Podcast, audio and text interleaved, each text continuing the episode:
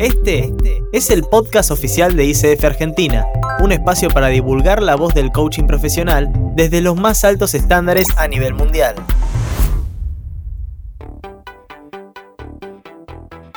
Hola, bienvenidos al cuarto episodio del podcast oficial de ICF Capítulo Argentina. Nos mueve el propósito de difundir la voz del coaching profesional. Mi nombre es Maxi Cabane y en este episodio te invito a conocer la evolución de la profesión en estos años, especialmente el abordaje sistémico y la influencia del coaching de equipos y organizacional. Para esto, conversamos con reconocidos y experimentados profesionales que estarán compartiendo miradas y contenidos de enorme valor sobre estos temas. Primero, escuchamos a Fernando Sabatini, que es coach de ICF, coach ejecutivo, especialista en cultura organizacional con credencial internacional y fundador de la escuela Emovere. Le preguntamos a Fernando, ¿qué le pasa a un equipo para declarar que necesita coaching? Mira, eh, nosotros cuando trabajamos en organizaciones, lo que observamos, le pasan muchas cosas. Por ejemplo, falta de confianza. Falta, estas son las argumentaciones de los líderes, ¿no? Eh, no tienen confianza, no me tienen confianza, no están comprometidos, no, no están involucrados, eh, hablan mucho, se pelean mucho, trabajan muchas horas y no dan resultados. Los emergentes son muchísimos. Lo que se observa también que la mirada es totalmente eh, separada, o sea, el líder cuando mira esto lo mira totalmente separado de lo que le pasa al equipo, como si no tuviera responsabilidad. Entonces, eh, esto es lo que pasa, hay mucha disociación, hay mucha victimización y parecería que eh, tiene que venir o tiene que suceder algo ajeno a las personas parte del equipo para que suceda lo que, entre comillas, debería suceder. Para seguir conversando del coaching de equipos, escuchamos al especialista y docente en coaching de equipos, Horacio Cortese, quien es coach ejecutivo, team coach, facilitador de aprendizaje y cambio organizacional, fundador de Nexi Global. Le preguntamos, ¿cómo opera la dinámica sistémica en una organización? digamos, tengo, tengo una inclinación por, los, por, por el coaching de equipos organizacional. Y quiero hacer una distinción. Todos son equipos, pero como el coaching de equipos es un enfoque integral y sistémico, ya meter la palabra sistémico significa, bueno, ¿en qué sistema estamos? El sistema deportivo es totalmente diferente del sistema organizacional. Va a parecer que se me rayó el disco. Vivimos en sistemas de sistemas de sistemas. Es decir, yo soy un sistema, mi máxima libertad es no entrar en un equipo. Pero cuando entré en un equipo, el equipo me ofrece a mí restricciones y posibilidades. Tengo que ir eligiendo las posibilidades. Si quiero cambiar las restricciones, yo solo no puedo. Voy a tener que seducir y conquistar a otros para co-crear nuevas rutinas que cambien las anteriores. Pero a su vez el equipo es parte de un área que también le ofrece restricciones y posibilidades. Y el área es parte de una organización que le ofrece restricciones y posibilidades. Y la organización es parte de un mercado y una industria que le ofrece posibilidades y restricciones. Y estas están en una sociedad que ofrece posibilidades y restricciones. Y, la sociedad, aunque muchos políticos no quieren, está inserta dentro de una aldea global que le ofrece posibilidades y restricciones. Este juego de muñecas rusas, de, de, mamushkas, es una manera de, ver este enfoque sistémico que restringe y que posibilita. Por eso, así como no hay un único coaching, no hay un único equipo. Le preguntamos a Fernando, ¿qué pasa cuando el líder se observa como parte del problema del equipo? Bueno, es parte del proceso, es parte del proceso y de la capacidad eh, nuestra de hacer propuestas integradoras. Eh, vos fíjate, volviendo al, foco inicial, eh, cuando estamos en, una cultura donde el responsable es el otro, es muy difícil poder operar desde, esa, desde ese paradigma de victimización, porque si el responsable es el otro, yo no. Entonces yo estoy sufriendo lo que vos haces.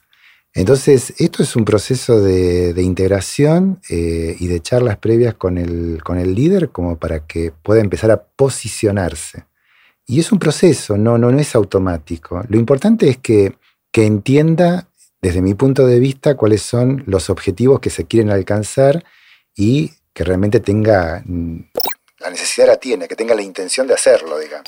Y los recursos para hacerlo también, porque esto lleva tiempo y dinero, pero eh, lo importante es comenzar el proceso de aprendizaje para que pueda posicionarse en otro lugar y conjuntamente con el equipo, obviamente, ¿no? También la licenciada Claudia Kleidermacher, quien es psicóloga organizacional y coach PCC, potenciadora del talento profesional y personal, quien nos cuenta un caso real de coaching ejecutivo y organizacional exitoso, en el cual el cliente no solo aborda temas de su ámbito profesional, sino que explora aspectos profundos de su ser.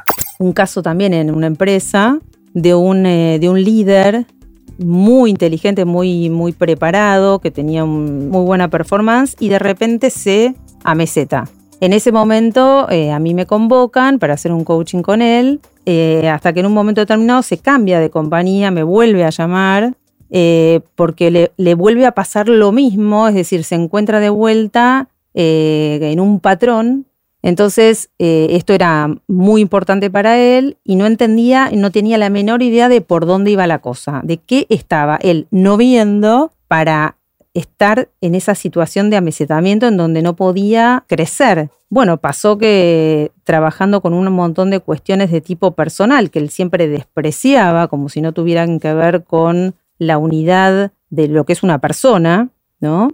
Eh, empezó a, sin proponerse, digamos, eh, objetivos específicos de trabajo, sí ponerse objetivos específicos de, de, la vida personal, como si fuera que estábamos haciendo un coaching de vida, y en el transcurso de un año tuvo, digamos, logros importantísimos, como por ejemplo, tenía un problema de, hiperobesidad y bajó 30 kilos, por otra parte empezó a hacer actividad física saludable, empezó a preocuparse y ocuparse de su bienestar, eh, a contactarse con sus emociones, a liderarlas, a gestionarlas. Se convirtió en un mejor líder, desarrolló la empatía y bueno, y acaba de ser promovido a un puesto muy, muy importante y él es el primer asombrado de cómo trabajando desde otra perspectiva logró lo que venía buscando.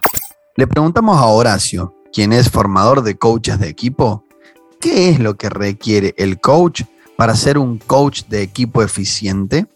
Para esto, nos cuenta la metodología de las 4D.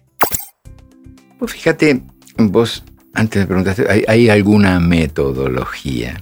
Y muy rápidamente saltaste de la demanda y nuestra metodología me dice, ojo, guarda, primero prestémosle mucha atención a la demanda. ¿Por qué? ¿Por qué nos llamaron? ¿Quién nos llamó? ¿Cómo es la empresa que nos llamó? Y si tengo algún referente al que yo puedo acceder y quiero investigar un poquito ese contexto. Voy a tener una entrevista, puede ser presencial o virtual. Esa entrevista, yo no estoy trabajando. Sí, estoy trabajando, aunque no esté cobrando, pero estoy trabajando. Y porque me tengo que hacer de los hábitos de esa tribu. Prefiero que la entrevista sea presencial. ¿Por qué?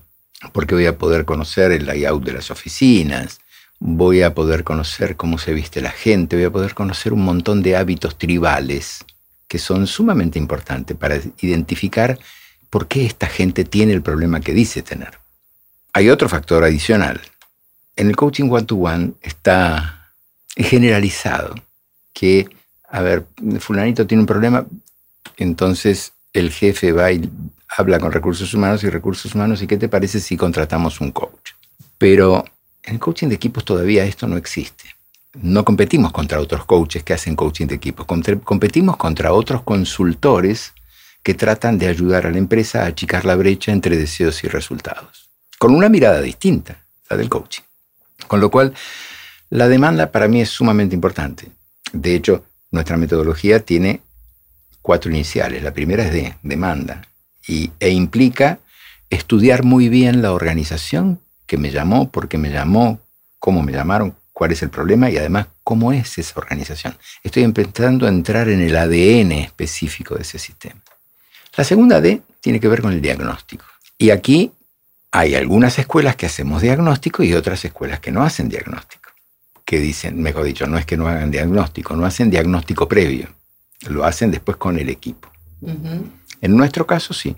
Hacemos entrevistas en profundidad a cada uno de los miembros del equipo. Sostenemos que el coaching de equipos es un enfoque integral y sistémico, destinado a que ese equipo maximice sus talentos colectivos para obtener o mejorar los resultados requeridos por la organización. Con lo cual, yo necesito hacer un diagnóstico, partiendo de las miradas subjetivas de cada uno de los actores que conforman el equipo, y después hay un proceso de integración, de interpretación que es inexorable por parte nuestra, y después viene el feedback, donde el equipo se tiene que apropiar del diagnóstico. Nosotros no vendemos nada, ellos son los que lo tienen que comprar. Con lo cual pasamos de la subjetividad a la intersubjetividad.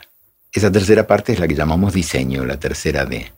Ellos tienen que diseñar qué es lo que quieren. Por eso el coaching de equipos es coaching. Y por último viene el desarrollo, que es cuando ya estoy trabajando con el equipo. Pero que estoy trabajando con el equipo en función de lo que ellos mismos decidieron hacer en ese desarrollo. Fernando nos cuenta cuál es la importancia de las nuevas competencias de ICF en el coaching. Mira, las competencias son fundamentales porque marcan cómo se va construyendo, cómo se construye el rol del profesional del coaching.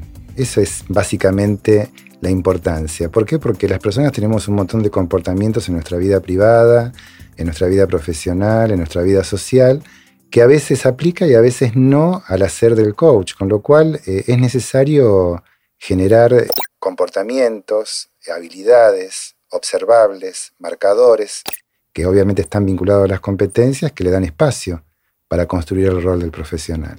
Ese para mí es el valor de la competencia, es fundamental. Y para terminar este capítulo, conversaron Claudia y Horacio para compartirnos cuál fue el desarrollo y la importancia de ICF en las competencias del coaching de equipos. La ICF tiene 25, 26 años y recién en noviembre del año pasado sacaron el set de competencias de coaching de equipos, con lo cual este año... A eso iba mi pregunta, ¿no? Como que viene más lento lo de los equipos. Yo, venía presentando la, acreditación cada año, la venía presentando con base a las competencias del coaching one-to-one. Y yo decía, esto no tiene un pito. Claro. Hasta que salieron estas y era un trámite enviar el schedule del programa y que me lo aprobaran. De hecho, eh, fueron muy gentiles cuando, cuando se armó este despelote del, de, la pandemia. Yo dije, me vence la acreditación en tal fecha y además la acreditación está hecha para un programa presencial y yo tengo que ir a la virtualidad, ¿qué tengo que hacer? Y ellos me dijeron, fantástico, podés hacerlo, respetando tales pautas, podés hacerlo. Y lo presenté así, pero este año dije, no, este año voy a hacerlo bien, voy a presentar virtual y además con las competencias del coaching de equipo. ¿Cuáles son las competencias? Contame. Ay, de memoria no me acuerdo. Más o menos. ¿O cuáles son las diferencias con las otras, con las ocho competencias? Mira, lo primero que, me queda muy claro, obviamente el código de ética está presente, como inexorablemente va a estar. Lo primero es el coaching de equipos es coaching. Bien, una buena noticia. Sí. y es una buena noticia porque nosotros, insisto, ayudamos a aprender, no enseñamos. Y, después, después tienen que ver, sí, tienen que ver con, la escucha, tienen que ver con, con el aprendizaje. La presencia, seguramente. La, presencia. Súper. Inexorablemente. Tremenda. Sí. Así llegamos al final de este cuarto episodio del podcast oficial de ICF Capítulo Argentina. Si el contenido te pareció interesante, podés recomendar y compartirlo. Te puedo asegurar que esas simples acciones nos motivan a seguir generando mucho más. Mi nombre es Maxi Cabane y te espero en el próximo episodio. Saludos. Escuchaste el podcast oficial de ICF Argentina. Para más información, te invitamos a visitar www.icfargentina.ar.